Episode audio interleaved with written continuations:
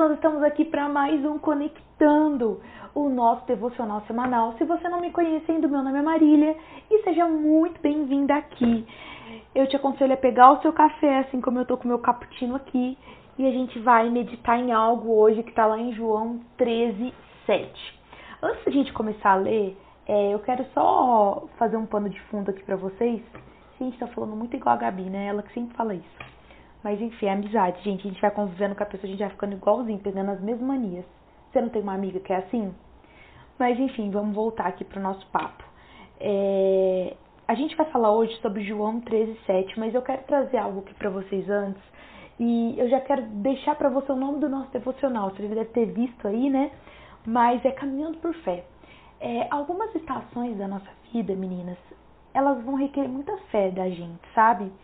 Eu já passei por algumas estações da minha vida que a minha fé foi provada e eu acredito que você também já passou por isso. É muito fácil a gente levantar as mãos ao céu e a gente dizer: Deus, eu confio em Ti. Jesus, eu tenho fé em Ti que o Senhor pode todas as coisas. E de repente a gente entra em um tempo muito difícil da nossa vida.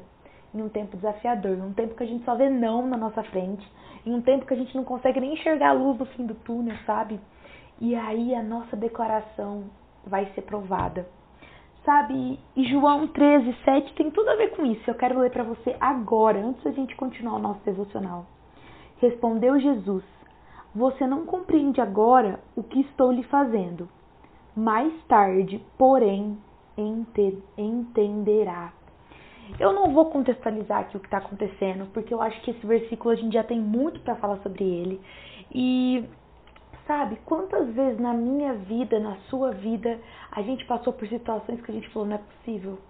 Não é possível que eu estou passando por isso. Não é possível, Deus, o Senhor não está olhando, o Senhor não está conseguindo ver.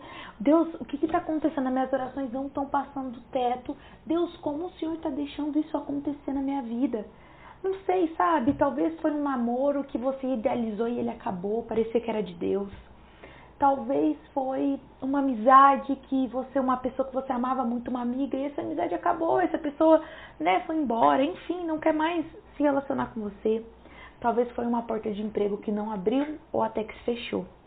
Talvez foi um sonho que se frustrou, foi um casamento que não aconteceu, né? Às vezes é uma promessa que não chega, eu não sei. Mas todos nós, na nossa vida, em algum momento, passamos, passamos por uma situação ah, igual essa aqui, gente, de João 13,7, em que às vezes a gente não entende o que está acontecendo. E Jesus diz pra gente: Ei, você não está entendendo agora, mas mais tarde você vai entender. Sabe, toda dor na nossa vida tem um propósito. Como eu disse para vocês, quantas vezes a gente já passou por situações que a gente falava: Não é possível, a conta não fecha. Às vezes alguma situação na igreja, no ministério, é, relacionamentos, enfim, como a gente já disse. Sabe, mas eu quero te encorajar hoje com essa passagem. Talvez hoje você está passando por algo que você não está entendendo, que você acha, meu Deus, talvez Deus esqueceu de mim. Será mesmo que Deus está me ouvindo? E eu preciso te dizer que agora sua fé está sendo testada. Mesmo nos períodos da nossa vida, meninas, que Deus está em silêncio, que a gente às vezes não está conseguindo discernir muitas coisas, Ele está trabalhando algo que, que eu aprendi que faz muito sentido para mim, sabe? É que o nosso Deus, ele não é um Deus estático. Ele não é um Deus inerte. Ele não é um Deus que está sentado num trono. Não. Ele é um Deus que ama os seus filhos. E que todas as coisas que acontecem na nossa vida cooperam para o nosso bem.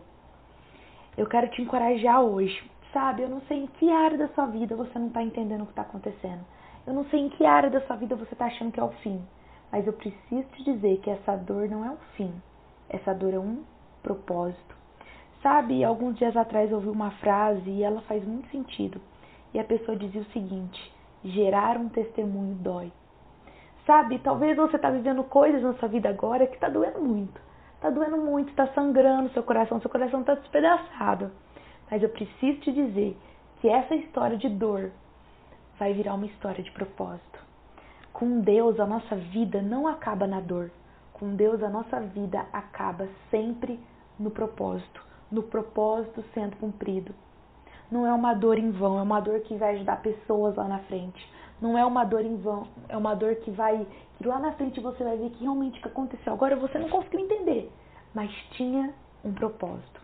Sabe, eu até anotei uma frase aqui do meu devocional de ontem e que o Espírito Santo falou muito comigo e ele me dizia assim: Marília, você não precisa entender o caminho, o caminho completo. Você apenas precisa da minha presença durante o caminho. E eu quero te encorajar com essa frase. Não tenta entender o caminho. Tem situações na nossa vida que realmente vai parecer que tudo saiu fora do ar. Mas eu quero te encorajar nessas situações a deixar Deus ser Deus, a deixar Deus te moldar e moldar essa situação. Porque tudo coopera para o nosso bem, tudo tem um propósito e os planos de Deus jamais serão frustrados. E eu quero declarar agora o que diz o que diz lá em João 13:7 sobre você. Ei, mulher, ei, menina que me escuta. Você não compreende agora o que Jesus está fazendo. Mais tarde, porém, você entenderá. Sabe, talvez você está passando por um período sem entendimento, por um período de frustrações, por um período de tristeza.